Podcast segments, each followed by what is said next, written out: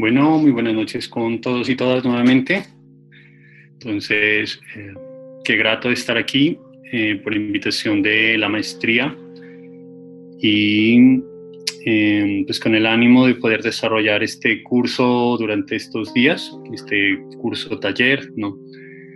Mm, para mí es, digamos, no fue fácil readaptar algunas cosas que estaban pensadas originalmente para la Em, la idea de trabajo de testigo, comunidad, inmunidad y destino rancias. Sin embargo, eh, se ha hecho, em, digamos, se ha hecho una, una, propuesta que espero que a todos les permita generar una serie no solo de reflexiones, sino suscitar y provocar algunas em, lecturas ¿no? frente al concepto de etnografías de la violencia, que es precisamente lo que convocaría el desarrollo de este, de este seminario, curso, taller. bueno, mm, quisiera arrancar por eh, la lectura que hice eh, haciendo un archivo en Drive y en ENTAS que me parecen importantes para iniciar este, este primer momento del, curso.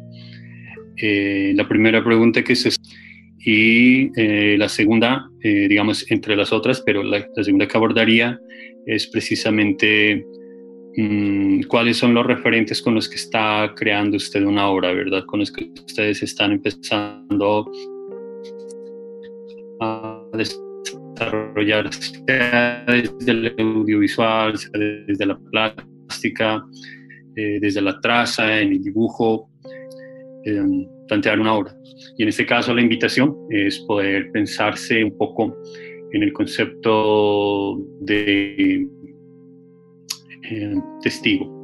Un testigo como que, que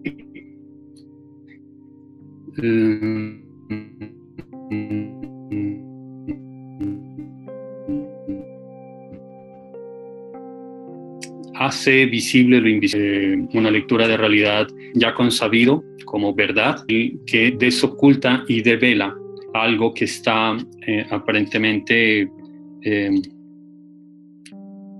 en el olvido, ¿no? Entonces, frente a ello, este trabajo que mm, quisiera que abordáramos, lo quiero centrar en algo eh, también personal, porque mm, creo que todo proceso de investigación, y en este caso una maestría de investigación y creación para las artes, mm, surge de una pregunta muy íntima, ¿no? De pronto ya se han hecho las preguntas de qué es lo que quisieran desarrollar en cada uno de sus trabajos de investigación y bueno, encontré varias líneas desde muralismo, em, la relación de em, historias no muy, eh, digamos, hay alguien que estaba que quisiera iniciar por cualquier cosa, entonces, todo este, este, tipo de investigaciones, todo este tipo de trabajos eh, llevan a una pregunta también que, que, me genera cierta inquietud y es, eh, ¿para qué hago y para qué abordo este trabajo desde la disciplina, si es que fuera disciplinar, ¿no? Creo que por lo mirado de lo que ustedes respondieron, no, no se enfocan solamente a su disciplina, sino que abordan muchos otros, eh, muchas otras áreas del saber pero hasta dónde esté, qué es lo que quiero hacer y por qué lo quiero hacer también, nos genera entonces un punto de encuentro. Y en este caso, es a través del audiovisual. Y, la escritura. Entonces son dos, un ritmo, un ritmo entre lo que vamos construyendo en conjunto eh, y a la vez vamos tratando de eh, eh, generar como manera de provocación como puesta en escena de eh, primero pues celebro que aquí eh, hay amigos los que cierta familiar en los que hemos avanzado ¿no? grato era antes yo a, a Alex López ¿no? a Dani también. Eh, y bueno, y así eh, como entre amigos y los que nos estamos conociendo, eh, tratar de ver, bueno, por dónde es que podemos mover, motivar y, generar una, una, lectura de realidad a partir de, de, etnografía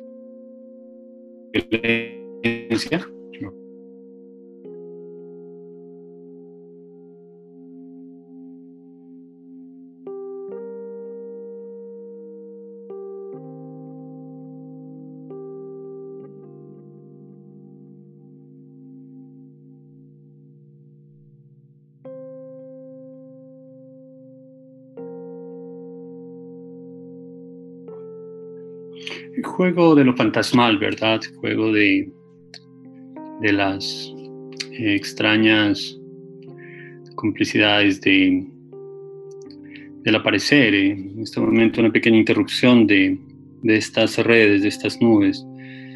Eh, entonces, mm, creo que me gustaría, así como un protocolo de, de diálogo, no sé, que alguno de los compañeros que está aquí eh, pueda estar como al pendiente de si se está o no se está recibiendo bien la señal, si se está o no recibiendo bien el,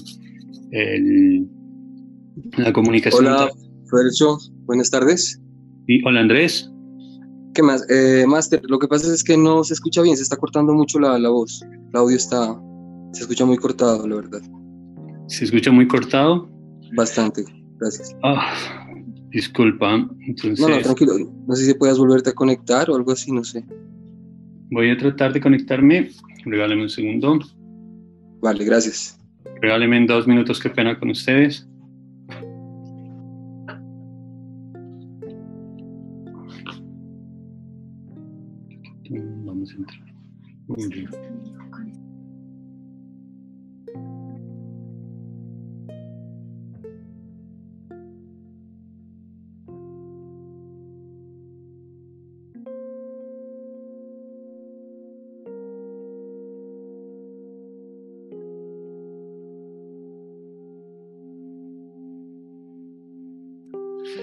Eh, bueno, regálenme, qué pena con ustedes, regálenme en tres minutos, voy a cambiarme de equipo para ver si desde el otro equipo entonces reactivo nuevamente la, la, conexión. Creo que este equipo sí está eh, con, me genera esta dificultad. Entonces regálenme los, los tres, cinco minutos a más tardar. Listo, no hay problema.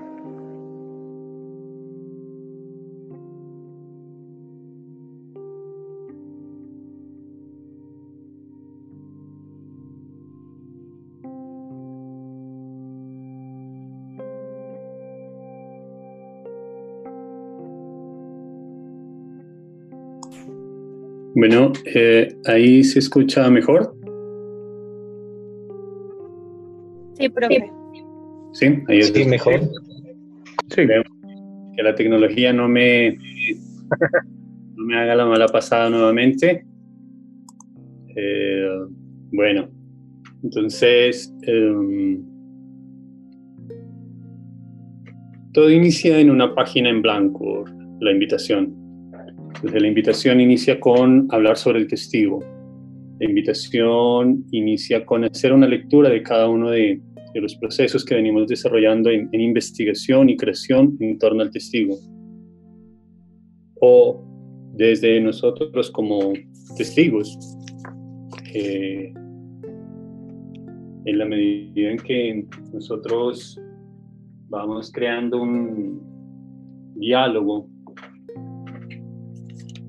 entre lo que vemos y lo que no vemos, y no solamente entre la visión y el mirar como dos cosas distintas, la visión que engloba el mirar o el mirar que engloba la, objetualidad, sino también con relaciones con la escucha. Entonces, todo inicia con una página en blanco. Todo inicia con una pregunta en una página en blanco. ¿Qué es ser testigo de una época?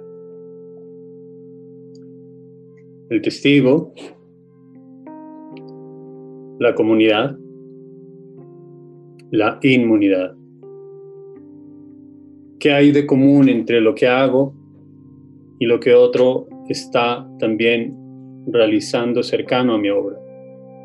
Pero también cómo me he vuelto inmune al trabajo del otro cuando estoy desarrollando un proceso de creación, cómo genero apertura de comunidad, cómo me cierro y me vuelvo autoinmune, cómo genero desde la comunidad lecturas de realidad que me permitan entretejer otro tipo de relaciones de pensamiento, cómo las relaciones de pensamiento muchas veces se vuelven un vaciamiento de sí pero en la medida en que se vuelve un estancamiento de sí. Comunidad, inmunidad de un testigo en una destina rancia, en una posibilidad de desconstruir aquello que está bajo la primacía de la imagen. Entonces, todo inicia con una imagen y una exposición de cuerpos del testigo, de la comunidad, de la inmunidad, de la destinerrancia y de un nombre, un nombre que me permite llegar, que me permite estar en una invitación, de un nombre que carga una historia, de un nombre que carga una eh, cercanía de amistad y familiaridad con unos y cercanía y familiaridad con aquellos que se están convocando.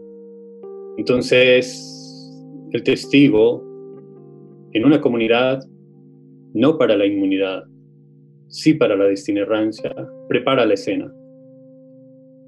Como si fuera un juego cinematográfico, como si estuviéramos en exteriores buscando lo que pasa afuera y en interiores atravesándonos esa afuera. Exterioridad que me permite leer a otro como otro, interioridad que me permite generar una lectura distinta de ese otro que llega en la palabra, en la imagen, en la escucha. Exteriores, nuevamente. Desde la interioridad venía con una pregunta, ser testigo de una época. Pero todo inicia con una imagen y una exposición de cuerpos para muchos puede ser muy familiar esta foto y es Indígenas cenúes del resguardo El Bolao en Necoclí, 1995. Conflicto armado de Colombia, aún presente. Unos pies que se mimetizan con el cuero de la sandalia que soporta su camino unos pies que han envejecido al igual que el territorio agrietado que está soportando el caminar y el trasegar de alguien que lleva una memoria. Unos pies que están eh, sosteniendo en una posición de descanso o en una posición de alerta el camino de alguien que ha sido desplazado. Un traje unos pliegues, unos colpos, unas hendiduras en el traje, blanco y negro, sombra, traslúcida, de un espacio que permite leer el camino transitado, de una voz que no escucho y sin embargo me habla. Alguien que transita y se desplaza en el tiempo, lleva un machete, lleva un arma que puede perfectamente ser la relación con su fuerza de trabajo o la relación con su posibilidad de cuidado. Levinas nos dice, el rostro me llama y me convoca a decir, no matarás.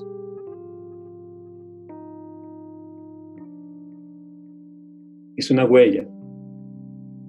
Todo inicia con una imagen y una exposición de cuerpos. Y dentro de este cuerpo, un primer cuerpo, un primer fragmento del cuerpo.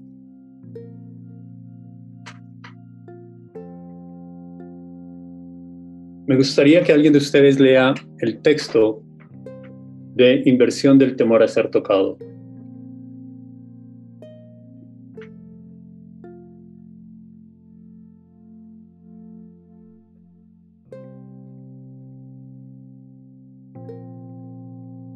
¿Podrías colaborarme con ello, Andrés? Eh, Master, eh, eh, ¿está compartiendo pantalla o del que nos envió? Eh, ahorita estoy, voy a compartir pantalla. ¿Ya se mira? No. A ver, regálame un segundo.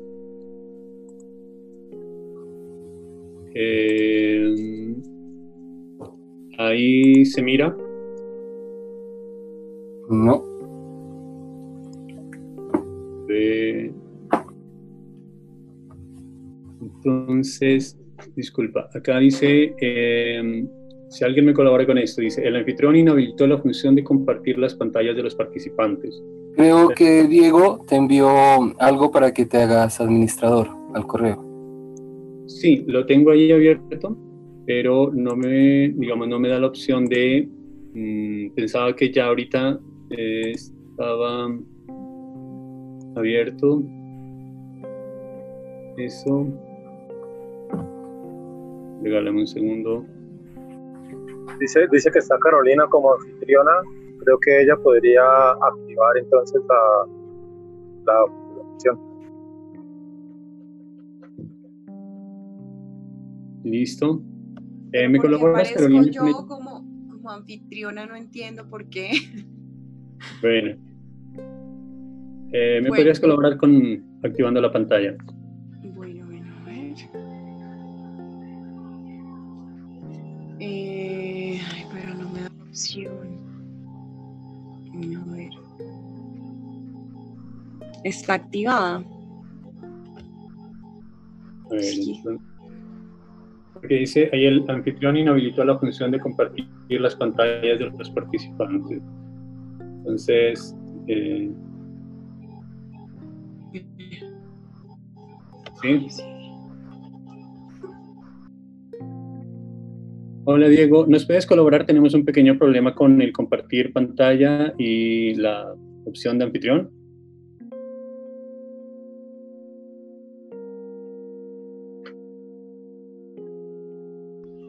Diego, salgo y entro. ¿Nuevamente o qué? ¿Y por qué? ¿Y por qué?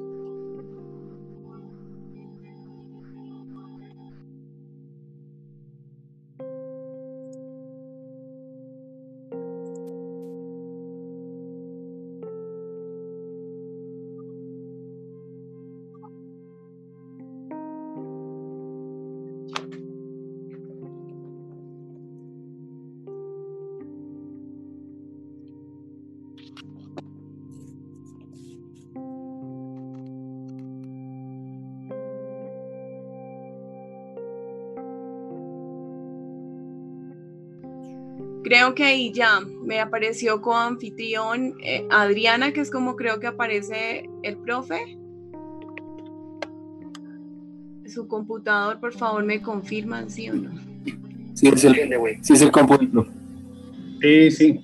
Eh, como tuve que hacer con cambio de, de compu, entonces, si está como Bueno. Adriana, eh, ahí quiero saber si se está compartiendo eh, pantalla. No, aún no. Ah, bueno, ahí ya, ahí ya, ahí ya, ahí ya. Ah, Sí, listo. listo. Creo que eh, retomaré una parte de lo trabajado en torno a esta, em, esta pequeña em, juego de palabras y de imágenes, si se está mirando. Sí, señor, sí se mira. Listo. Me disculpo por esta falla técnica y continuamos. Entonces comentaba la imagen de Jesús Abad Colorado, pies indígenas y nubes del resguardo del Bolá en Ecoclí. Una lectura que permite acercarnos a ese otro que eh, está en, en, la memoria, ¿no? aunque no tenga un rostro. Y ese otro son los eh, miles de desplazados, miles de violentados en un territorio como el nuestro, que deja una huella y que solicitaba a Andrés que por favor nos pueda leer este texto de Elías Canetti. Eh, listo. Entonces, inversión del temor a ser tocado. Nada teme más el hombre que ser tocado por lo desconocido. Desea saber quién es el que le agarra. Le quiere reconocer o, al menos, poder clasificar. El hombre elude siempre al contacto con lo extraño, de noche o a oscuras. El terror ante un contacto inesperado puede llegar a convertirse en pánico. Ni siquiera la ropa ofrece suficiente seguridad. Qué fácil es desgarrarla. Qué fácil penetrar hasta la carne desnuda, tersa e indefensa del agredido. Elías Canetti.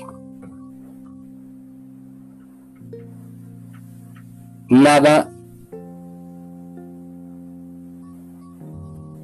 Listo. Entonces, lo desconocido, la garra, la grafía, la escritura en la violencia, la escritura en la cercanía de. Puede ser esto un juego semiótico, pero creo que va más allá de los cuerpos de las letras. Eh, esto podría invitarnos a hacer una doble lectura de la imagen de Jesús Abad Colorado. Un ser mítico andino, un ser mítico de la selva, un jaguar como presa y rehén de una violencia, donde no hay rostros en esta foto. Solo hay fusiles que desgarran la piel también. Solo hay cuerpos de personas anónimas y con nombre a la vez. Entonces, nada es más frágil que el temor a ser tocado. Nada es más frágil que el ser tocado, el ser desgarrado por las palabras también. Hay una desgarradura originaria de la cual venimos. Hay una ruptura del tiempo del cual venimos. Tiempos de escritura, tiempos de silencio, tiempos de soledad, tiempos de lectura del otro, tiempos de encuentros con otros. Siempre es una continua un continuo acecho. Siempre es un continuo encontrarse y eh,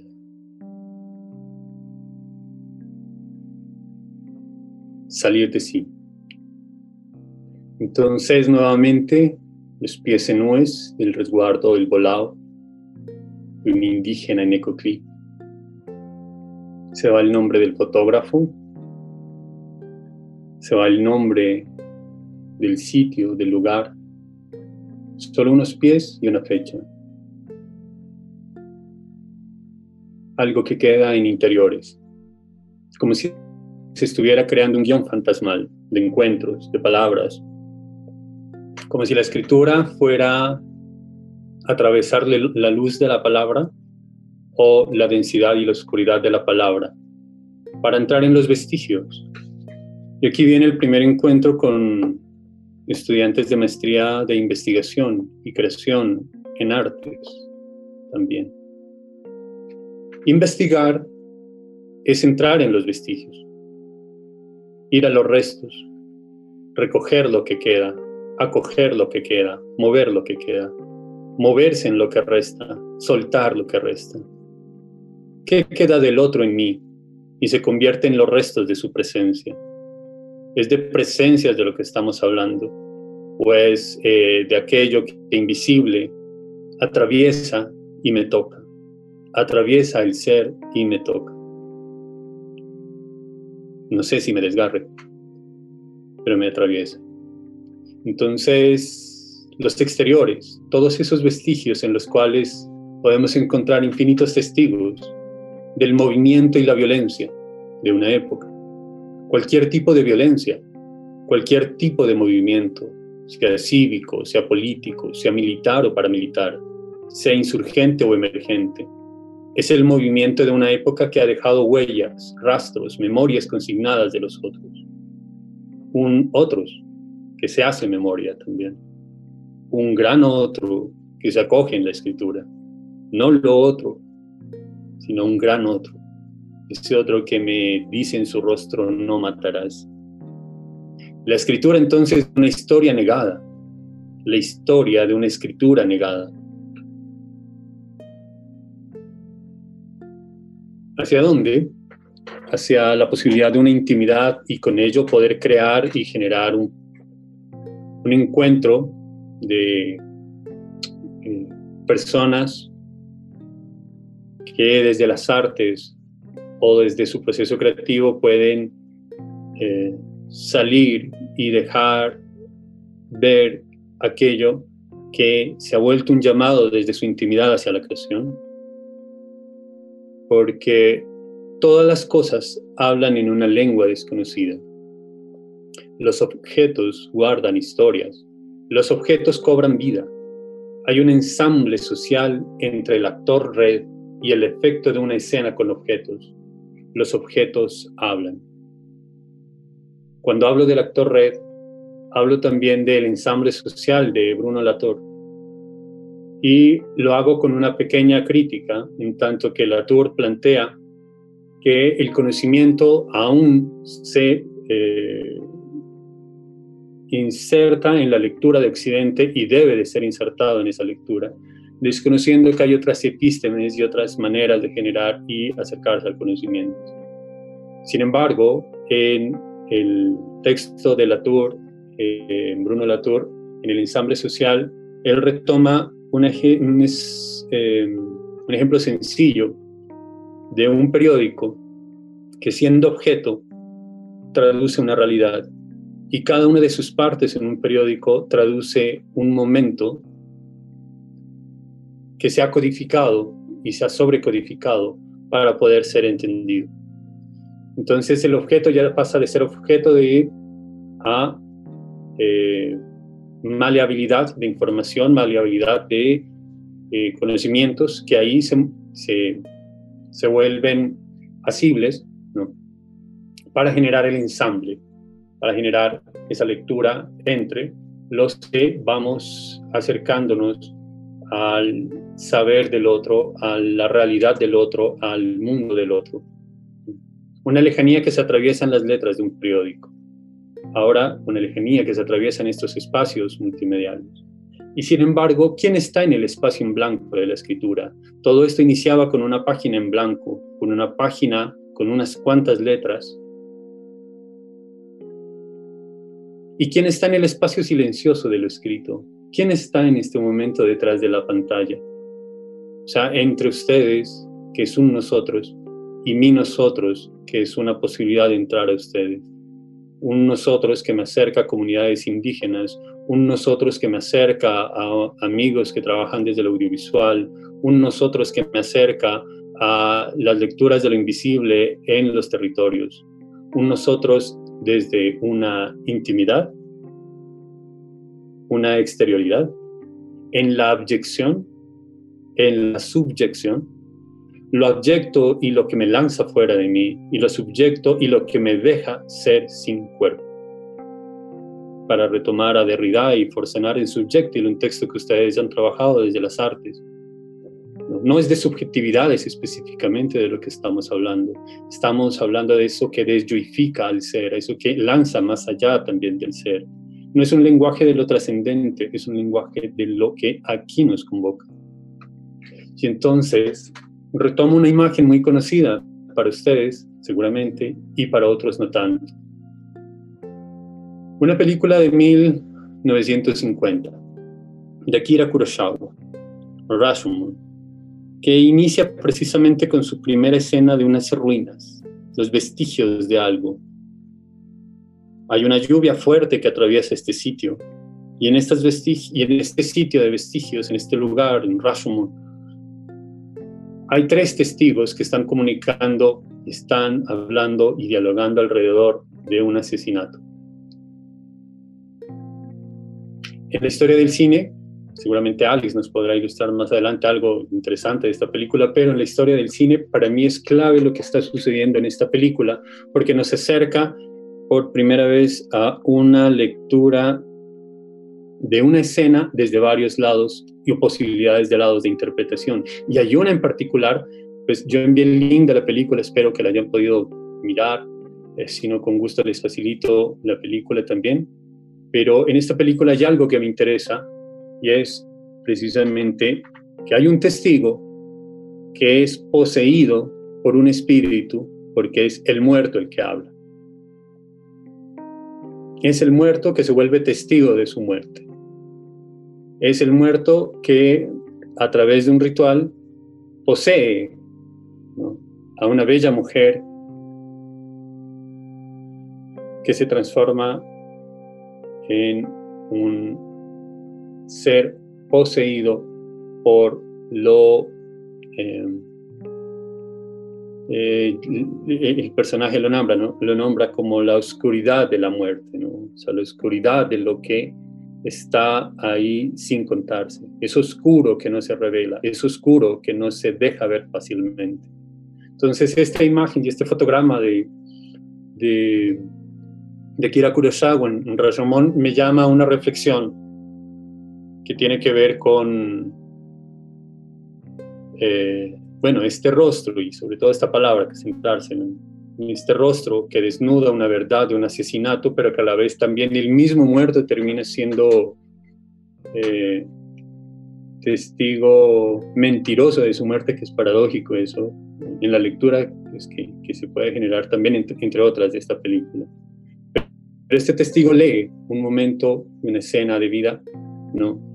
Donde eh, esta transformación del rostro, ¿no? una bella monstruosidad también, ¿no? tanto lo monstruoso es eh, la palabra, en la raíz de la palabra monstruosidad, en alemán me interesa mucho, que tiene que ver con la misma raíz de la palabra metamorfosis, ¿no? y es Verband. Y Verbandung, Verbandung, traduce máscara y traduce viaje, y traduce desbordamiento del rostro también. Entonces, la, colocarse una máscara implica desbordar el rostro, ¿no? O sea, nombrar la verdad, ser poseído por la verdad es perder el rostro también. Es ser un testigo que se desgarra a sí mismo. Me gustaría eh, que alguna de las compañeras eh, pueda leer este texto, no sé si eh, quien pueda leer este texto de Reiner María Rilke para adentrarnos en, en estas primeras cercanías acerca del destino.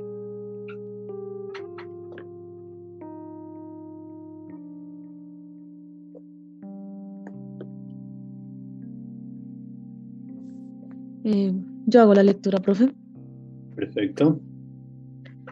La calle estaba vacía. Su vacío se aburría. Retiraba mi paso debajo de mis pies y chasqueaba con él. Al otro lado de la calle, como con un sueco, la mujer no asustó. Se arrancó de sí misma, demasiado deprisa, demasiado violentamente, de manera que su cara quedó en sus dos manos. Pude verlo y ver su forma vaciada.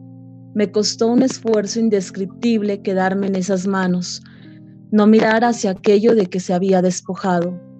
Me estremecí al ver un rostro tan de dentro, pero me daba más miedo la cabeza desnuda, desollada, sin rostro.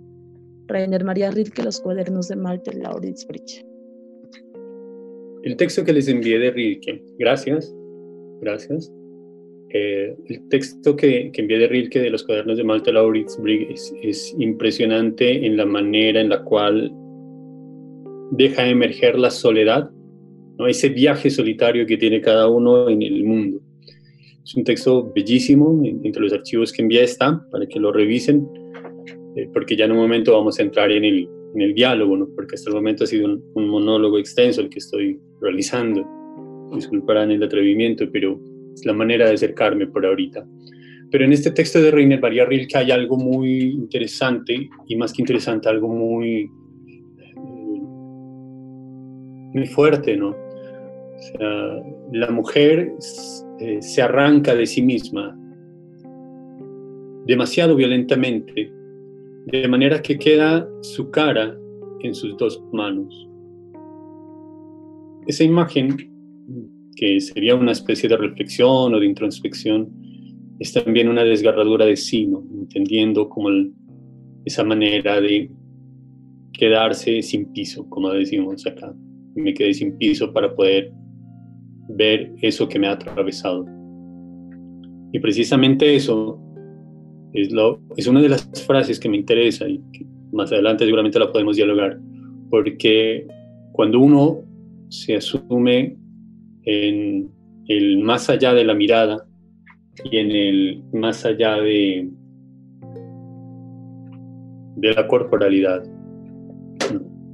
se puede desarrollar una, bueno, no desarrollar, se genera una lectura de un testigo que ve entre ruinas. Hay algo que me gusta mucho de Alan Moore, el pintor de posguerra. Pintar es sacar un dolor, pero también es revivirlo de manera amplificada. Entonces, vestigios, ruinas,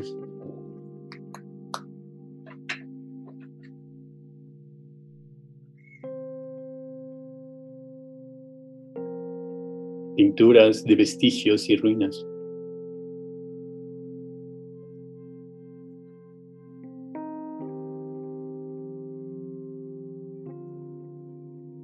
...53 años después... ...63 para ser más exacto...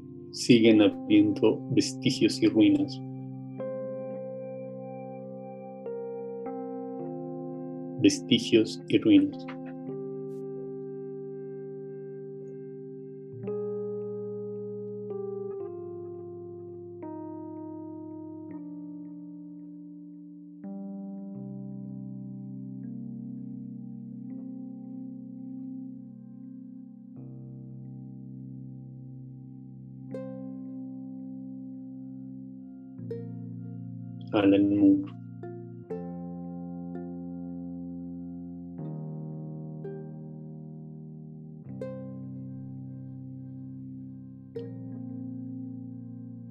Trofeos de guerra, borraduras de la memoria también. Épocas pintadas, épocas robadas. una luz que atraviesa una de las bibliotecas, dejando en claro que detrás de la ruina siempre hay algo, no sé, la esperanza de contar una historia. Pliegues, colpos, velos, miradas que son atravesados también por esa luz, que pueden contar una historia. Y detrás de ello, entonces me encuentro con esta, el año pasado, con el testigo y las memorias del conflicto armado colombiano en el lente y la voz de Jesús Abad Colorado. Me encuentro luz en una foto que acerca a la vez estremece. Ritualidades que trastocan la violencia generada en estas épocas, en estos últimos años. Piedras escritas con nombres que podrían ser perfectamente nombres ya de ausentes.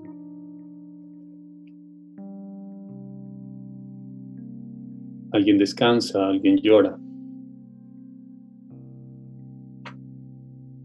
El aro. Imagen dolorosa para Colombia. Ser testigo de esto no ha de ser fácil me gustaría que alguien también lea este texto de Pablo Montoya en, Los Derrotados.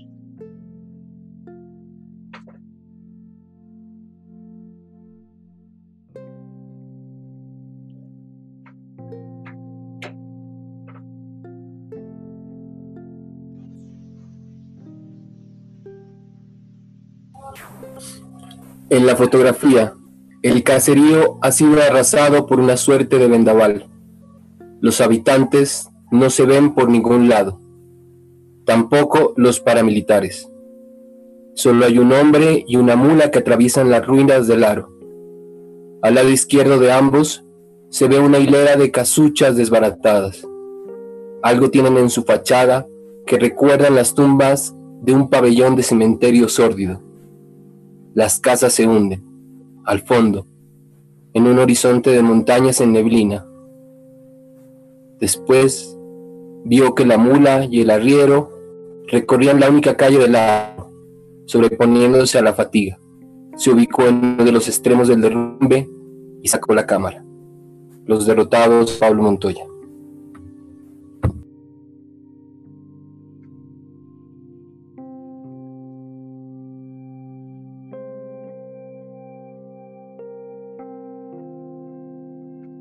Entonces. En todos los territorios, ¿quién dio la orden? En todos los espacios, ¿quiénes movieron estas órdenes? Una fotografía no icónica, una fotografía que revela, porque el testigo revela, devela también, no oculta, muestra, evidencia. Foto que todos la conocen. Trajes militares, botas paramilitares.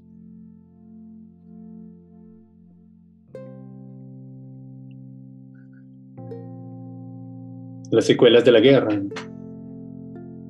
Un ojo que es atravesado y que nos atraviesa. Al final y al principio, ¿quién está detrás de, esa, de ese vidrio?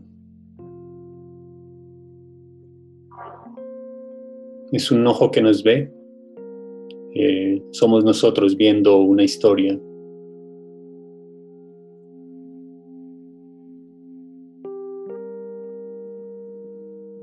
¿Qué se mueve en la huella, en el rastro? Esto también es un juego de encuentros, de intimidad. Entonces, eh, una... Para mí investigar implica también buscar esos fantasmas de la memoria desde los cuales me voy conectando con otros saberes, con otras memorias, con otras realidades. Y entonces me encuentro una película de Wim Wenders del 87, que por primera vez la miré en el 97. Increíble que todos estos ángeles que Wenders se retrata en Cielo sobre Berlín escuchan la sinfonía del universo. Escuchan cada uno de los secretos que se llevan y se portan en el transitar las ciudades. Y entonces encuentro este texto del guion de Wenders, en Cielo sobre Berlín, donde me permite acercarme de otra manera a estos ángeles con trajes eh, que cada uno podrá hacer sus lecturas y se ubica en las épocas de 1935 al 45, pero que sin embargo conjuran ello, cuando la imagen se vuelve una suerte de conjuro de la historia, ¿verdad? Y entonces es fantástico vivir como un alma y ver día a día la eternidad de las personas siendo testigo de lo que sienten. Pero a veces la existencia espiritual es poco para mí. Poner límite a la infinidad y atarme a la tierra. Decir en cada uno de mis pasos ahora y no decir para siempre, hasta la eternidad. Ocupar un puesto en la mesa y jugar a cartas, que me saluden. unos pasos diciendo ahora y no para siempre. Una memoria de un espacio donde uno de los ángeles se encuentra con un anciano en la película que constantemente está preguntándose por las nostalgias de imperio. Los Andes también tienen una nostalgia de imperio. Roma y su nostalgia de imperio. Y muchos eh, imperios, muchos movimientos en la historia, momentos en la historia, que de cierta nostalgia generan el fantasma de la negación del otro en ocasiones.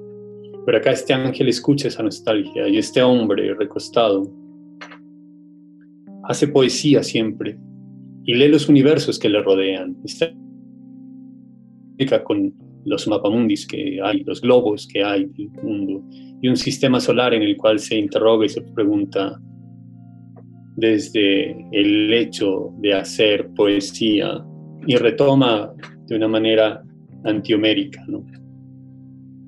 Me gustaría, Jaime, que nos leas este, este, este párrafo de, de.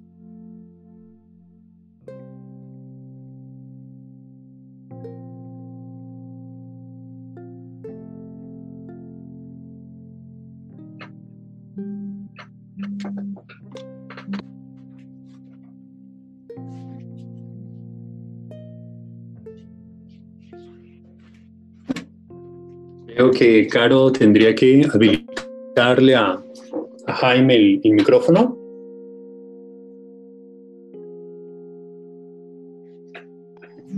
Un momento. Gracias, qué pena, Caro.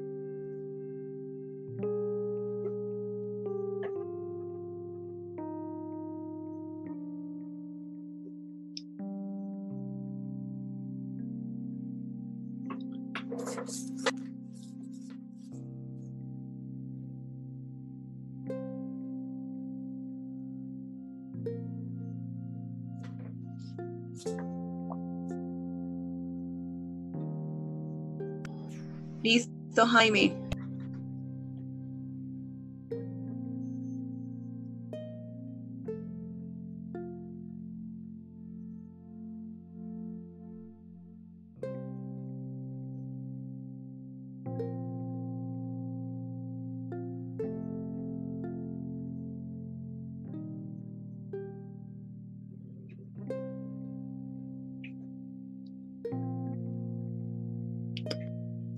Bueno, no sé si hay problema de, comunicación. Entonces, creo que ya lo leyeron, lo releeré. Dice, háblame, musa, del narrador de infantil y antiguo origen de las cosas, perdido en el fin del mundo, y haz que a través de él cualquiera pueda relajarse. Con el tiempo mis oyentes se han convertido en lectores y ya no se sientan en un coro, sino solos, y no saben nada el uno del otro. Soy un anciano con la voz rota, pero la historia resurge todavía desde lo más profundo, y mi boca entreabierta repite con esfuerzo, con un hilo de voz, una liturgia donde nadie necesita estar invitado a la inauguración, al igual que el significado de las palabras y las frases. Interior, biblioteca, una película de Benders donde nos hace una lectura muy particular de la soledad del otro, una soledad desoladora o una soledad creadora. Un anciano, Nereo, Proteo, alguien que trae en su voz el regurgitar de la historia, el moverse de la historia. Pero cada vez hace una evocación siempre a una ruptura del tiempo y el espacio lineal para abrirse a un tiempo distinto de lectura del mundo, un testigo del mundo, de lo infinito. Y entonces la pregunta es por la huella, por lo que queda. O sea, ¿qué es lo que no había visto? De la guerra, de lo revelado por Abad Colorado. ¿Qué es lo que me había negado ver de la guerra que estamos atravesando o de eso otro más allá de la guerra, que había visto demasiado? ¿Qué se mueve en la huella, en el rastro? ¿Qué es lo que no había visto en la guerra? ¿Qué me había negado ver en la guerra? ¿Qué había visto en la guerra? ¿Qué se mueve en la huella, el rastro, los vestigios de la guerra? Entonces nos encontramos con una de las fotografías de James Maxwell, fotógrafo de guerra, y con una frase de el nombre del documental que realiza Christian Frey en el 2010. Y hay una herida, una huella, una marca, una cicatriz. Y hay alguien que registra esto. Hay alguien que está en pleno movimiento.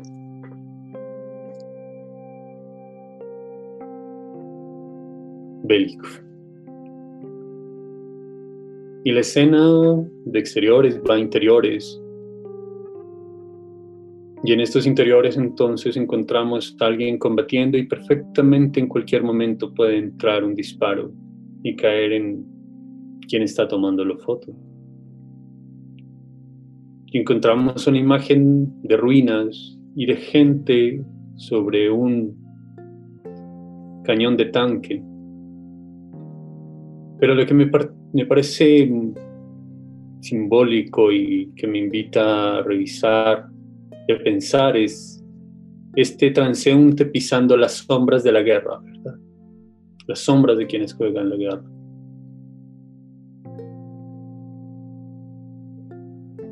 Y encontramos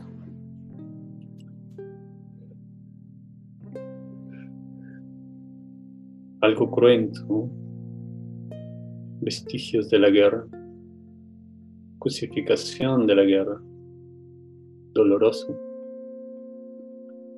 Y más allá del morbo en la sociedad del espectáculo, es la relación con los cuerpos y otros cuerpos que niego ver, que niego leer. Entonces, recuerdo la pintura de Alan Moore.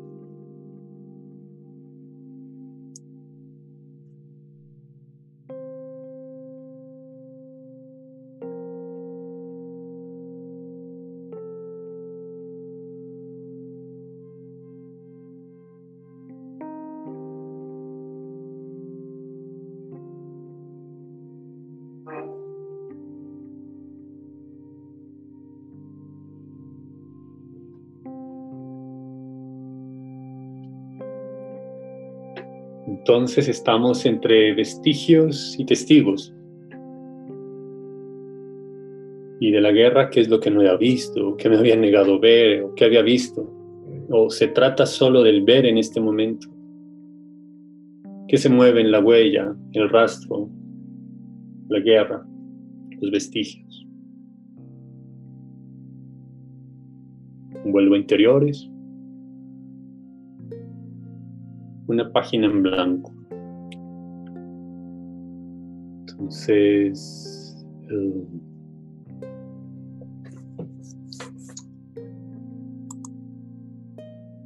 volvemos a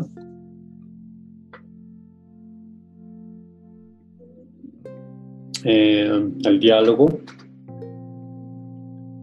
Eh, podría ya, para dejar de compartir pantalla con María,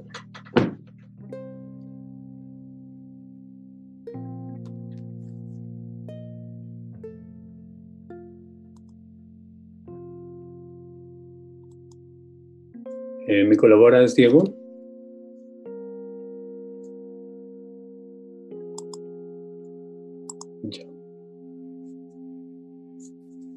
Listo. Entonces, em, después de este, después de este primer, em, bueno, sí me gustaría que por favor activen sus cámaras. No para no sentir esta soledad desoladora también. Entonces, em, Qué bien, Mario, Fernando.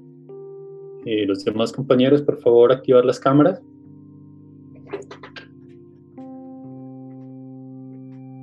Perdona que se nos vaya la, perdona que habla, que se nos vaya la señal, pero nos ha tocado como cambiar de computadora a, los famosos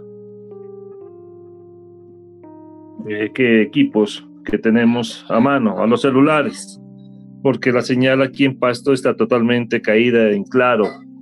Entonces nos toca ver la manera como escucharte y hay algunas partes donde se nos va la señal.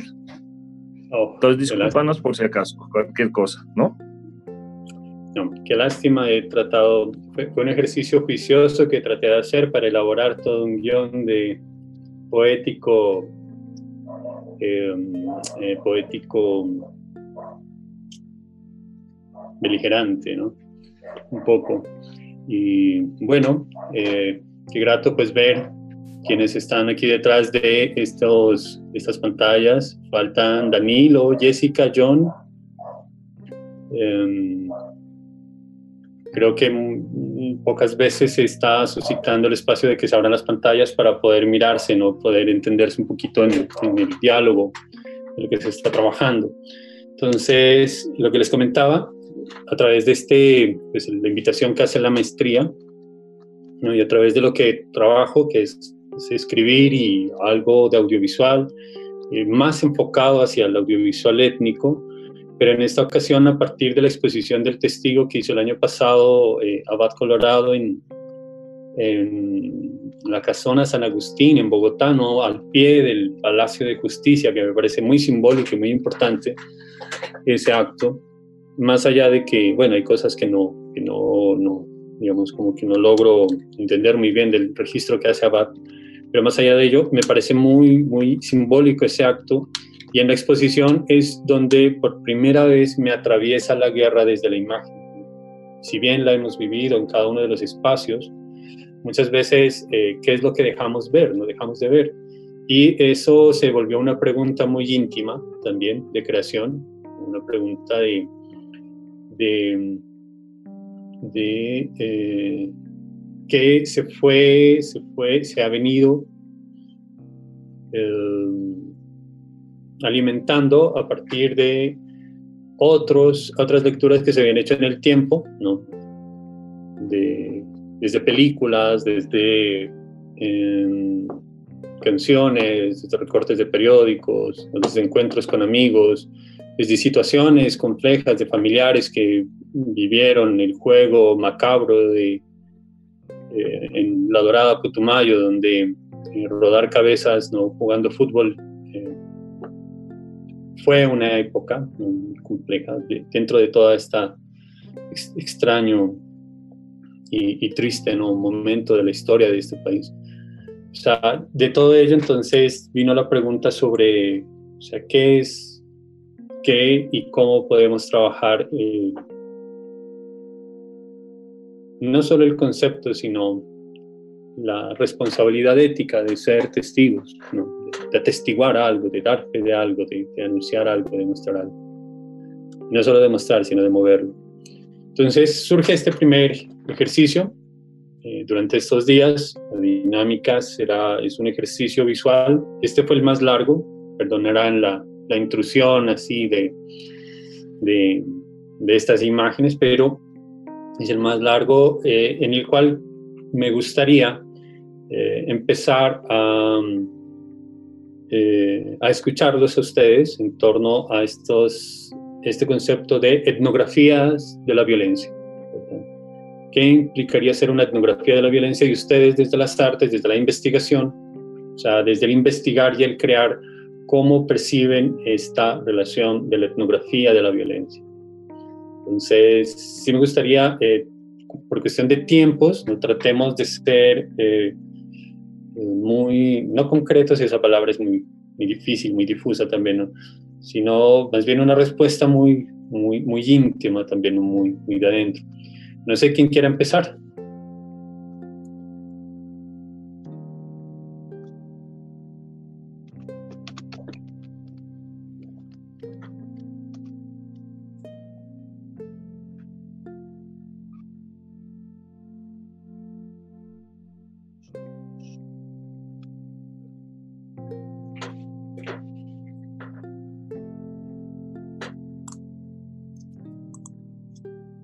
Em, no sé si em, de pronto Edith.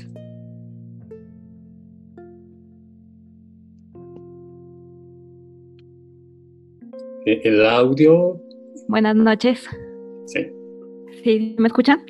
Sí, sí, sí, se escucha.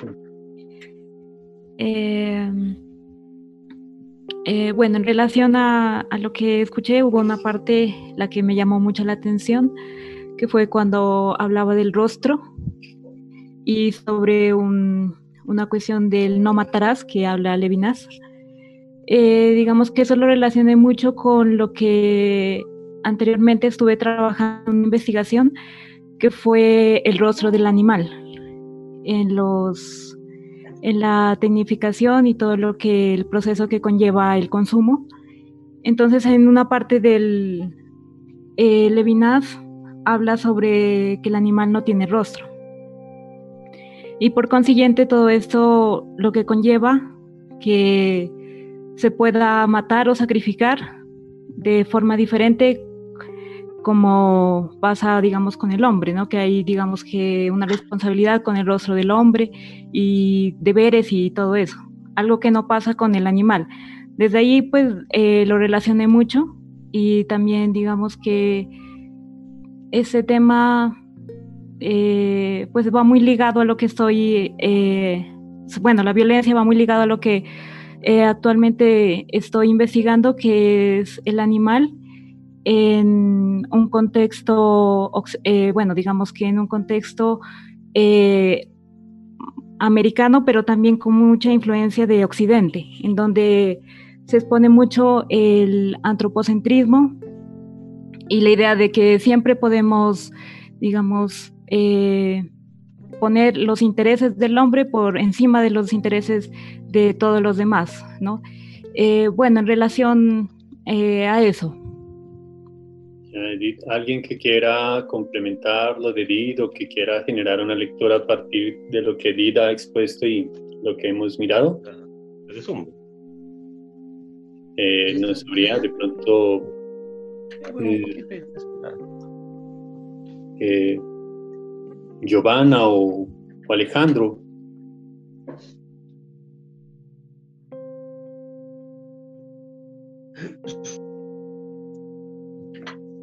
Bueno, que de lo que... ¿Sí, sí, se escucha, perdón? Sí, sí se escucha. Bien, eh, bueno, yo quería comentar algo sobre... Eh, sobre la idea de, cómo se hace, yo, yo miraba como cada, cada imagen y cada mm, texto, digamos, cada relato. Y pues agradecerte, Fernando, porque pues se mira como, como una secuencia de, de, lo que en una de las frases, eh, tú lo, en una de las frases de las diapositivas que tú nos dejabas ver, eh, nombras algo importante, ¿no? Dice, ¿qué se mueve en la huella? Hay una coma y luego dice el rastro. Y precisamente cuando tú hablas pues, de, lo, de lo etnográfico, creo que que lo importante de, ese, esa, de esa etnografía es, es precisamente ese movimiento de la huella, ¿no? Eh, de tratar de encontrar como la pista y el, el, el dejarse, mm, yo diría, como cautivar por ese, por ese rastro. Y, ahí es donde la mirada, y no pensar la mirada desde el ojo, sino la mirada desde la escucha también y desde todos los sentidos del cuerpo, ¿no? Para poder eh, lograr que ese, proceso etnográfico o esa, ese, ejercicio, digamos, de, de, poder mm, percibir todo lo que, lo que se siente, lo que se presiente, ¿no? Mm, permita relatarlo y ponerlo ya sea desde, desde la imagen o desde la escritura, que es lo que se deja ver en, el, en, el, en, la, en la, presentación que hoy nos has traído, que ha sido muy, muy, interesante. Y, que bueno, también me trajo a la memoria mucho un trabajo pues, que, que, yo hice como del pregrado, que fue lo de hecho en la calle, que fue un proceso de, etnografía precisamente, y que deja ver también eh, en, en, la calle como ese, esa, toda esa realidad de la violencia ¿no? que existe pues en nuestros contextos, ¿no? sobre todo en Colombia, pues, y, que, y que está ligado pues, a muchas situaciones eh, dadas por una, por una carencia de, digamos, del, del, del, de, las, de, la, de, la, de la ayuda del Estado por una parte, pero también por la indiferencia de, de nosotros mismos hacia el otro, ¿no? hacia eh, tal vez escuchar, ¿no? tal vez mirar un poco más, eh, en otras ocasiones denunciar. ¿no? Eh, a veces nos callamos demasiado también frente a esas realidades que, que, suceden y que nos volvemos como, nos, metemos, nos, nos envuelve un mutismo que, que no, no sé si es por miedo o por vergüenza o por qué, por qué razón a veces nos, nos quedamos como tan silenciados. Pero, pero es importante ver cómo el arte ha permitido desde la cámara, desde la pintura, desde la escritura, desde la literatura, pues evidenciar ¿no? Eh, todos estos contextos y estas problemáticas de nuestra sociedad, sobre todo aquí en Colombia, y que ojalá pues eh, siempre sea el arte una, un mecanismo y un dispositivo que genere unas, unas lecturas y unas confrontaciones frente a esas eh, dinámicas y esas situaciones tan críticas que se presentan alrededor de la guerra, de la violencia. Eh, eso, eso quería comentar, eh, muchas gracias. Perfecto. ¿Cómo les fue con el texto de Proteo encarpetado, de suavidad académica y eventos de violencia de Bruno? Ahí hay algo que me parece importantísimo, ¿no? Cuando la investigación, desde cualquiera de las disciplinas, no cae en el, eh, en el facilismo académico posmoderno, ¿no? Hay una brecha muy sensible entre hablar de desconstruir el saber y generar oximorones, ¿verdad? O sea, es, así de sensible esta, esa brecha, ese hilo. O sea, digamos, desinstitucionalizar el saber no implica dejar de aprender el saber también. No generar una relación de poder con el saber, sino implica romperse en la identidad o la identificación con el saber que se cree demasiado sabido, ¿no es cierto? Entonces, en la etnografía, la exposición, la apertura hacia una lectura de un territorio, de una, hacia una lectura de, un otro, de un cuerpo, de una memoria, implica, eh, en, un momento hablaba de este concepto que utiliza Joseph Boyce, que es la desyoificación, ¿verdad? O sea, implica salir del yo. Eh, no lo comenta, o sea, claro, no me pienso en lo animal queriendo animalizar lo humanizado o humanizar lo animalizado ¿no? me pienso en una etnografía, como nos comenta Alejandro, del territorio, de ese otro territorio urbano, en la medida en que simplemente cuantifico o, irrumpo en un lenguaje de, de aprehensión del otro, el otro como si fuesen em, números, estadísticas, sino que es más allá. La invitación de Alejo creo que es ese más allá, es ese leer, o sea, unos rostros distintos, o sea, cómo, eh, cómo ustedes lograron hacer eh, esta cercanía con, el texto de, de Bruno. ¿no? Hay unos puntos que me parecen muy, muy importantes, ¿no? como eh, había subrayado algo que quería que, que, lo dialoguemos un poco, ¿no? sobre, o sea, si el estudio de la violencia presume salir ileso, de no hacerse violencia a sí mismo salimos ilesos al momento de ver estas fotos de Jan Snatchwell. Salimos ilesos al momento de presenciar la foto, eh, para mí muy fuerte, de un jaguar y una indumentaria paramilitar, ¿verdad? O sea, salimos ilesos de, de, estas imágenes, o sea, o hasta dónde hemos normalizado la guerra también, hemos normalizado la desaparición del otro, hemos normalizado la negación del otro. Y entonces, eh, sí, sí, quisiera ver como, como qué reacciones suscitaron con estos textos que se enviaron. O sea, para cada una de las sesiones hay un texto guía y sobre este texto guía hay, pues hay otros apoyos que se han planteado. Eh, y la idea es, con estos textos, con estas intervenciones, eh, vamos pensándonos, ¿no? Hoy era ya de pronto un poco más denso en la parte conceptual, pero sí nos vamos pensando ya el, laboratorio como tal. ¿no? O sea, hay algunas ideas que obviamente quiero orientar con, con todos ustedes, pero Eh, primero es, es, este, develarnos en la palabra acerca de, de esta inmunidad que a veces se genera en, en, la lectura de este tipo de imágenes de la violencia. Entonces, no sé, o sea, alguien que quiera, de pronto Alex o Danilo, Jenny, no sé quién, Ernesto, ¿cómo les fue con este texto de Bruno y, y esta... eh, había algo que, que, me parece interesante de lo que tú dices cuando, cuando hablas de, pues de eso de la academia, ¿no? Cuando, cuando se tiene ese conocimiento, ¿no? Yo creo que, que hay algo que, pues no sé, pues personalmente, desde lo mm, creo que ese, ese proceso, digamos, de, de, entender el conocimiento desde el etnográfico, ¿no? Eh, eh, de acuerdo a lo que, a lo que tú dices, es, es cómo, se, cómo eso logra quebrarse, ¿no? Porque precisamente cuando tú llegas al, al, contexto o a esa relación con el otro y a esa escucha del otro, eh, precisamente el que, el que menos termina conociendo eres, eres tú, que eres el que está investigando.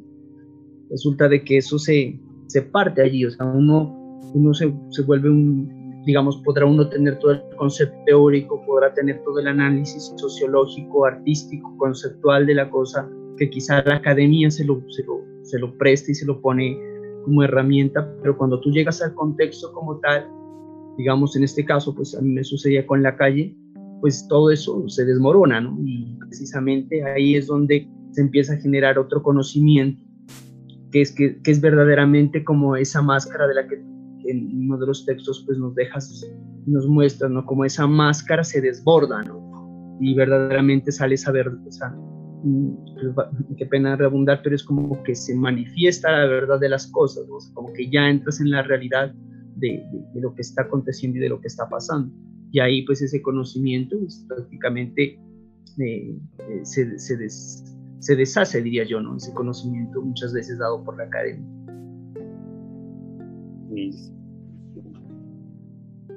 ¿Alguien más? ¿Una corrección eh, texto imagen? ¿Cómo estás? Ah, Hola. Juan Ernesto. Eh, yo quería eh, comentar algo frente a lo que tú nos planteas sobre esa presunción de, o ese presumir, ¿no? De salir ileso, ¿no? Frente a las imágenes. Pues en esta maestría siempre he hablado como desde una particularidad y algo muy personal, ¿no? Yo como corresponsal de noticieros tuve la oportunidad de estar en una de las masacres más fuertes o ser el primer medio en llegar, ¿no? Que aquí en Nariño, que fue la masacre de Puerres. Yo era un camarógrafo muy joven mm, y pues yo creo que todo se da desde el punto o el momento, el contexto al que pertenezcas en cierta época. Eh, a pesar de que yo ya había pasado por la maestría en artes, en ese momento lo que primaba era la chiva. Sí, y son contextos fuertes pero reales. Entonces yo me preguntaba cuando miraba esta, algunas de las imágenes que tú nos mostrabas, como la del fotógrafo, cuáles son las otras tomas que él no mostró, por ejemplo. Y desde ahí intento eh, como reestructurar, después de 15 años de trabajo y todo, no sé si seguir una huella de aquella imagen aparentemente pobre que nunca se utilizó. Nosotros Mm, en la sala de montaje, en la sala de edición, me refiero a la experiencia con noticieros, siempre hablábamos de la imagen editada y la imagen evitada. Entonces yo les decía, a, veces era como, como, como en broma, ¿no? Pero yo lo hablaba en serio. Y, la idea era cómo esa imagen evitada, que nunca salió, cuenta mucho más que aquello que, que, realmente en algún momento salió en cualquier medio, nacional, local, ¿no?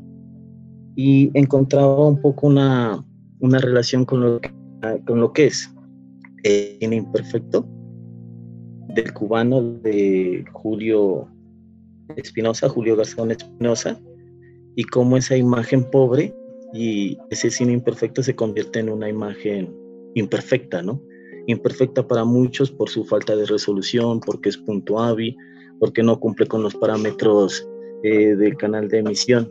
Pero cómo se puede develar, mostrar algo invisible y eso que tú, tú comentas, ¿no? Como uno se convierte en testigo de lo que nunca se mostró, de lo que uno tiene guardado, de aquella imagen también, porque cuando uno está haciendo cámara, en mi caso, uno mira, destina el punto a cierto objetivo, a cierto objeto y, se olvida de lo que está pasando atrás.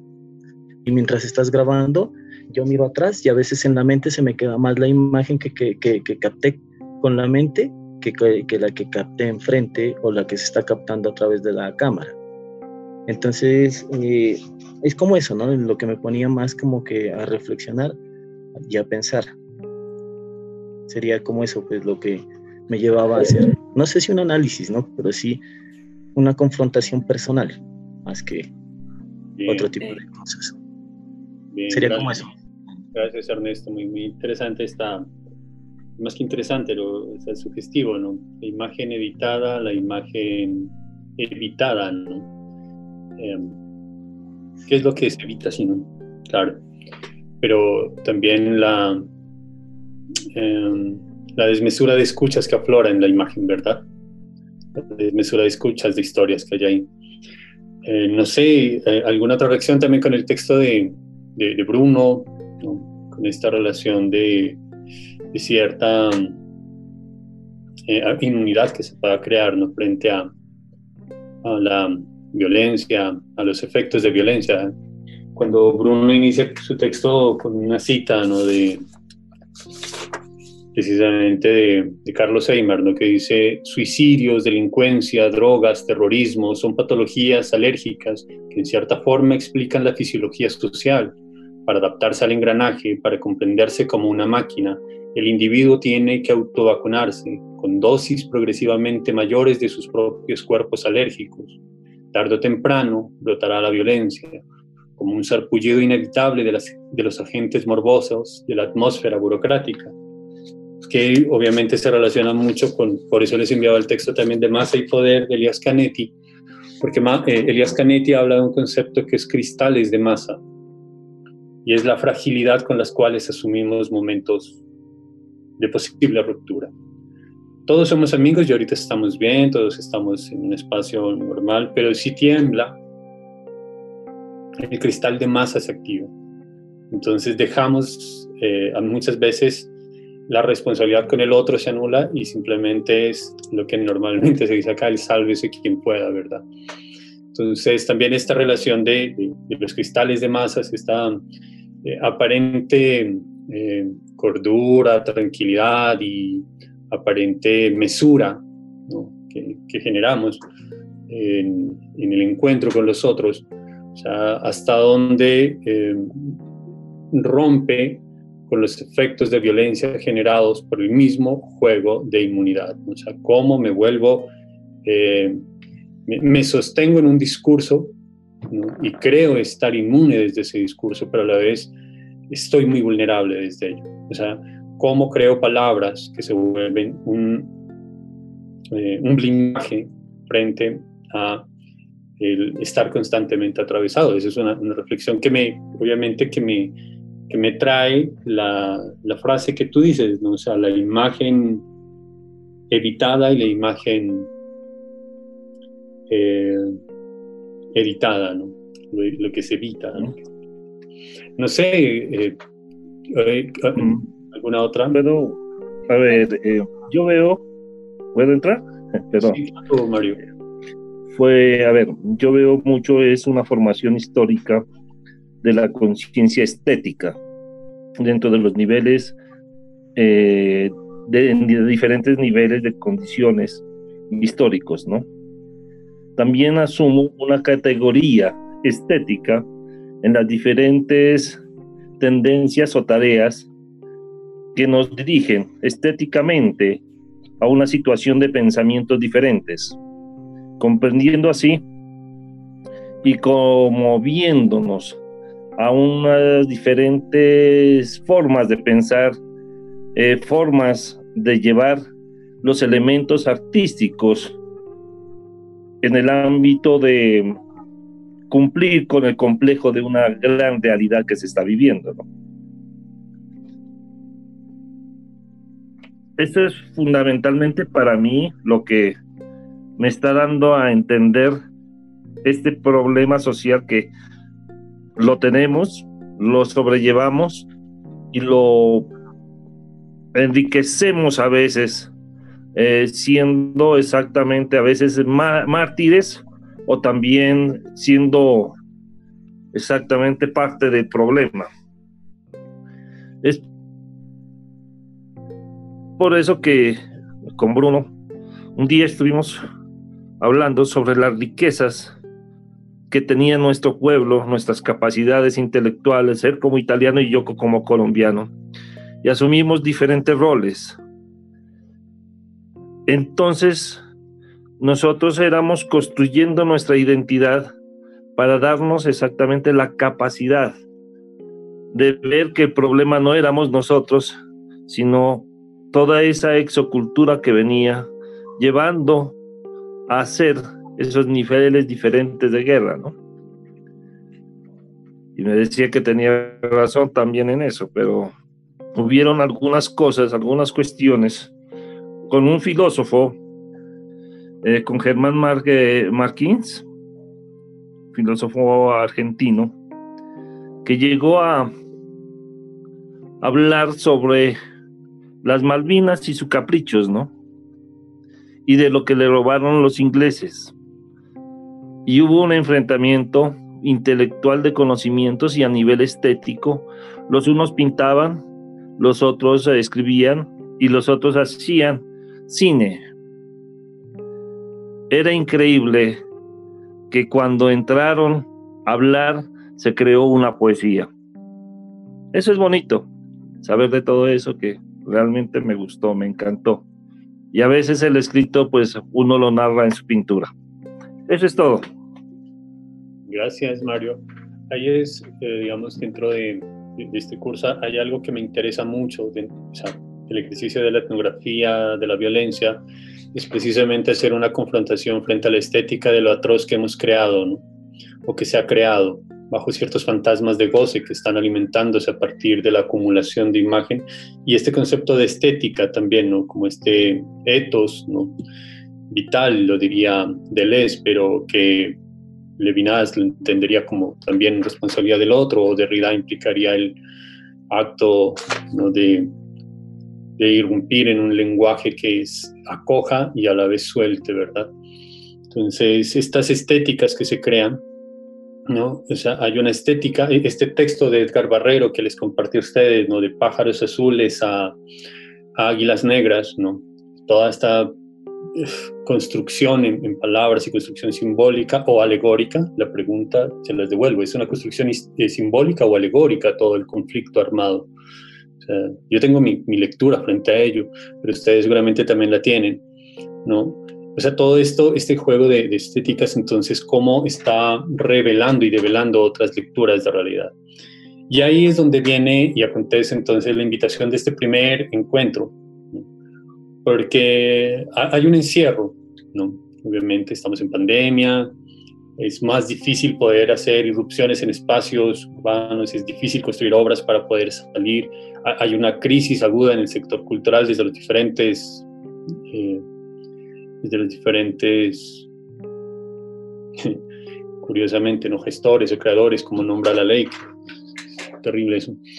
Pero hay una crisis, pero no deja de haber creación. Creo que todos están creando desde sus espacios.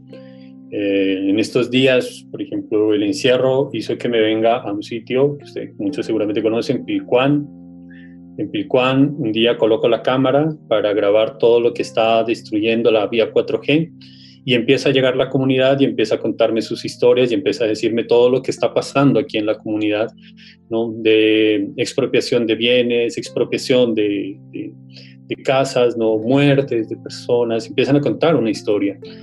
Entonces con ello em, coloco la cámara y de pronto eh, empiezan también, empiezo a ver que pasan constantemente venezolanos y se acercan a la cámara y empiezan a contar su historia. Entonces eso me llevó a mí a eh, crear algo interno, digamos como una pregunta, bueno, ¿y qué es lo que, qué estoy atestiguando? ¿Qué es lo que estoy viendo? ¿Qué es lo que puedo narrar? Entonces surgió una idea que se llama migrantes y es precisamente la gente de, esta, de este pueblo que migra que están migrando, pero también los que atraviesan constantemente este espacio y la migración como esa salida de, salida de sí o salida de. Entonces, los espacios nos convocan a migrar también. Y la invitación que yo quería hacer para este primer encuentro, ¿no? entiendo que eh, digamos, la, dinámica son dos horas de trabajo. Eh, por cuestiones técnicas, pues hoy la primera media hora fue, no pude concretar algunas cosas que mañana espero resolver. Eh, quiero que miremos un, fragmento del documental de Christian Frey, de War Photography, y de cómo se asume éticamente este fotógrafo frente a la guerra. Es muy, muy, muy vital ese, este, e, esta manera de, narrar, ¿no? la relación con la fotografía y lo que registra. Quiero que miremos ello. Eh, pero hoy, digamos, para cerrar esta primera eh, apertura hacia lo que es etnografías de la violencia, desde el concepto de testigo, comunidad, inmunidad, eh, quisiera que cada uno de ustedes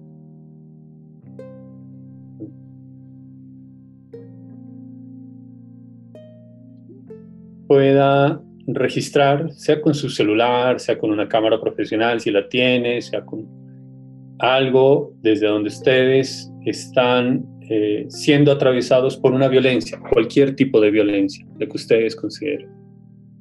Y tomen la foto. Tomen la foto. Pueden construirlo, pueden jugar elementos, colocar elementos en el espacio, pueden buscar un espacio, o sea, a veces leer el espacio íntimo y en la lectura del espacio íntimo uno encuentra elementos que no, eh, uno no ha, no ha, no ha visionado con, su efecto de violencia directamente. Y a partir de esa imagen construyan una... Eh, crean una reseña. Puede ser de una línea o puede ser de un párrafo de máximo cinco líneas. Entonces, es tomar la foto donde pueda ubicar un espacio de eh, que, que, que, genere cierta violencia, que, me atraviese. Puede ser una foto de una foto, una foto de un televisor mostrando una foto, no sé. Ya las, las posibilidades de creación son de ustedes. Y a eso le hacemos una reseña, una frase de una línea o un párrafo de máximo cinco líneas. Y grabamos el audio y el audio, porfa, me lo envían a más tardar mañana antes de las 6 eh, de la tarde, me parece una hora prudente, al correo que está ahorita en, que les envío ahorita en el, en el chat. Si les llegó el correo ahí, sí.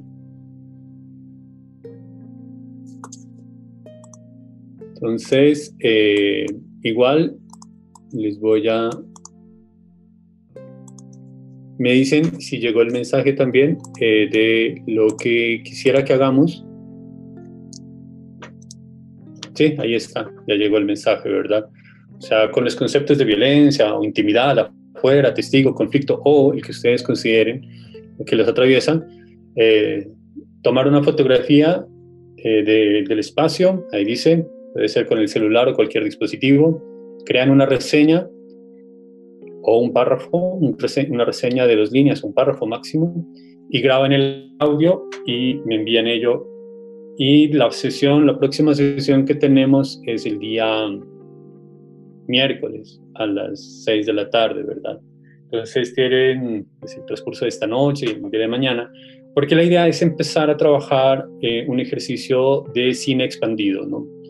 Eh, retomando, eh, obviamente, los postulados de los años 70, 75, que les quisiera compartir el, próximo, en la próxima sesión, pero, eh, digamos, van a ser dos cosas. Una lectura también en torno a, otras violencias que se están generando, esa lectura de lo invisible en la violencia y la construcción de algo que ya estaría como un poco más más consensuado para el día miércoles. Entonces, mm, por recomendaciones de, la universidad, sé que tenemos que cerrar eh, la, esta, este Zoom cinco minutos antes, o sea, tenemos cuatro minutos aún, ¿no?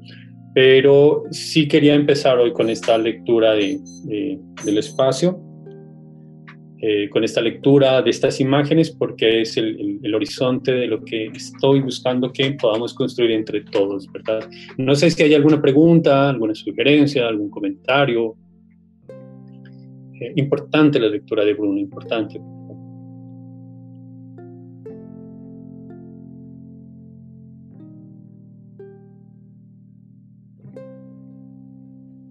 Eh, maestro Percho, eh, ¿solamente el audio o la imagen también le enviamos a su correo? El audio. Por ahora solo quiero el audio. La imagen vamos a trabajar con ella el miércoles. Entonces, me imagino que esto eh, edita súper bien sus imágenes. Entonces, no sé, o bueno, cada uno de ustedes, Alex, pues un maestro ¿no? de la edición, entonces me imagino que voy a encontrar unas, unas imágenes súper potentes y así cada uno de ustedes, ¿no? Porque la imagen, la de la imagen. ¿Cómo? Perdón. Bueno. Entonces, eh, sería eso eh, por hoy. No sé si, hay alguna, alguna inquietud, por favor, eh, es el momento, si les llegó a todos los documentos, los archivos.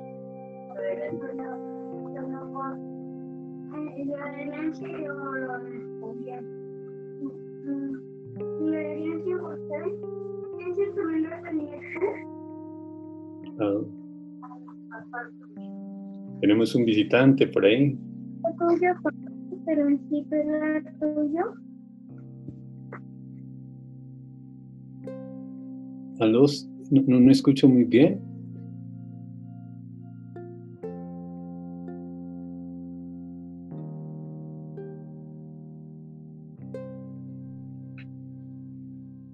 Eh, bueno, no sé, eh, algún comentario, me siento en una soledad aterradora, ya no es desoladora, sino aterradora. Eh, a ver, te comento, ¿no? hay algunas cosas que podemos hacerlas, pero en la actualidad, pues, tenemos mucha dificultad en las redes, en Internet. Podemos hacer, tomar la foto, ¿sí? Y hacer exactamente la reseña de lo que tú quieres y mandarla por Word, que es la única posibilidad que a veces nos queda. Porque quería, yo quería presentarte parte de mi proyecto y te lo voy a enviar, parte del proyecto alternamente. Pero las posibilidades para mí son el internet que está muy malo. Aquí en el departamento de Nariño, pues básicamente en Pasto, hay muchos compañeros míos que no, se han, no han podido no he podido ni trabajar. Yo, por ejemplo, no he podido trabajar desde la casa porque me ha tocado estar molestando por internet. Y bueno, en todo caso, pues voy a hacer lo que tú me dices, pero te voy a mandar parte del proyecto mío, ¿sí? A ver si te gusta. ¿Ya? Y parte de, de lo que tú me pides, pero por Word. ¿Listo? Listo. Listo. Eso, para que no te encuentres muy solo tampoco, porque mis compañeros son tímidos. Yo creo que son temidos, son muy buenos. Sí. Son muy buenos, entonces más bien estoy un poco tímido ante ustedes, ¿no? Todos son en, mis referentes eh, hollywoodenses, ¿no? Existen los famosos Avengers. Entonces a veces uno se siente rodeado de estas grandes personalidades, ¿no? Pero es muy interesante poder canalizar cosas a partir de lo que se imagina el eh, bueno, eh, creo que por, por disposiciones de la universidad, en este momento me toca ya cerrar el... No quisiera hacerlo, me gustaría dialogar más, pero si no cierro antes de la hora estipulada, la plataforma colapsa. Sí. Entonces, por hoy, pues les agradezco mucho a ustedes, en realidad la paciencia que han tenido, ¿no? la, la disposición también que han tenido. Eh, qué bueno el, dato que, envía Jaime, no sabía exactamente que este texto de Rashomon era a partir de un, un, cuento, ¿no? eh, lo tendré muy, muy presente también para ver cómo, cómo se mueve ello. Y por lo demás, pues que tengan un, un grato descanso, que vayan muy bien las cosas en casa y, y vamos, vamos dialogando, vamos escribiendo. Cualquier cosa pueden escribir al correo, estoy pendiente o de lo que ustedes vayan comentando. Gracias. Gracias. Muchas gracias. Gracias, profe. Gracias. hasta luego, Hasta luego, compañeros. buenas noches. Estamos en contacto. No me funcionó el micrófono. Gracias.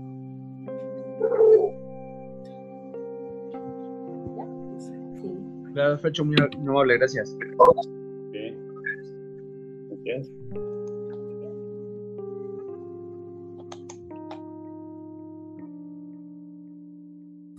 Fercho, eh, ¿hay posibilidad que la otra clase, o sea, para la otra clase va a ser igual? ¿Nos cierran, nos cortan la- a las 8? Eh, Pues- tengo que preguntarle, ¿por qué? No, pregunto porque pues sería bueno que como pedir pues que podamos alargarnos y, y extendernos un poco para poder. Yo creería que sí, igual eh, le, le- pregunto a John y, y, y vemos cómo, cómo solucionamos ello. De mi parte, pues sí, disculpen por toda esta cuestión tecnológica también ahí. Acá también está igual, está muy rara la conexión. Sí, nos robaron, me robé media hora. Me robé Pues- media Gracias, Fernando. Bueno, que esté muy bien. Hablamos mañana. Hablamos el miércoles. Chao.